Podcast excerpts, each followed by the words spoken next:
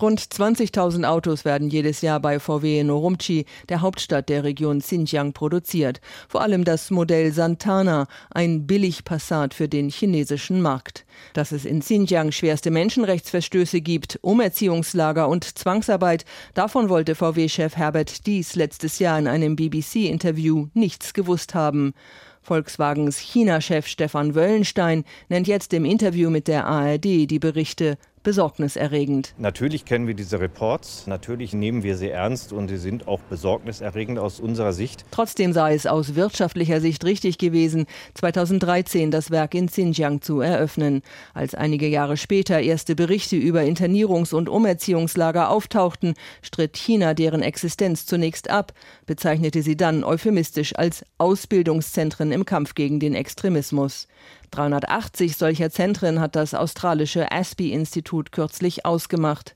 Dass die Lage schwierig ist, räumt auch der VW-Manager ein. Und deshalb versuchen wir im Rahmen unserer Möglichkeiten alles sicherzustellen, dass weder in der Supply Chain noch in dem direkten Einfluss auf unsere Mitarbeiter äh, Themen passieren, die nicht mit unseren Wertvorstellungen übereinstimmen. Was Wöllenstein Themen nennt, sind neben den Lagern massive Einschränkungen im Alltag der Uiguren, totale Überwachung, ständige Kontrollen, Verbote, lange Bärte zu tragen, politische Indoktrination.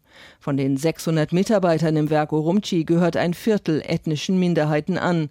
Ob jemand inhaftiert war oder zur Fabrikarbeit gezwungen wurde, weiß Wöllenstein nicht. Wir beschäftigen die Leute direkt. Sie bewerben sich. Es kommt zum klassischen äh, Bewerbungsgespräch, nachdem die Unterlagen geprüft worden sind. Und dann ist in der Regel zwischen Personalabteilung und Fachabteilung wird die Entscheidung getroffen, ob der Mitarbeiter eingestellt wird oder nicht, auf Basis seiner Qualifikation und seines Eindrucks, den er hinterlassen hat.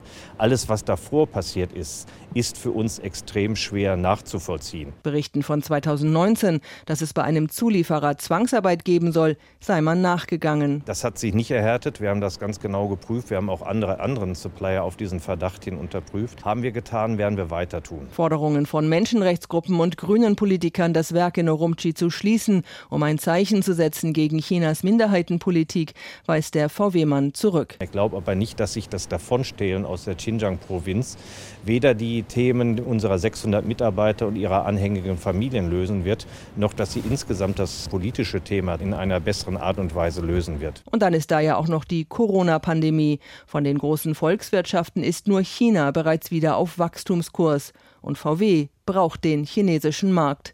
China hilft uns, sagt Wöllenstein. Und damit meint er nicht nur Volkswagen, sondern die gesamte Branche.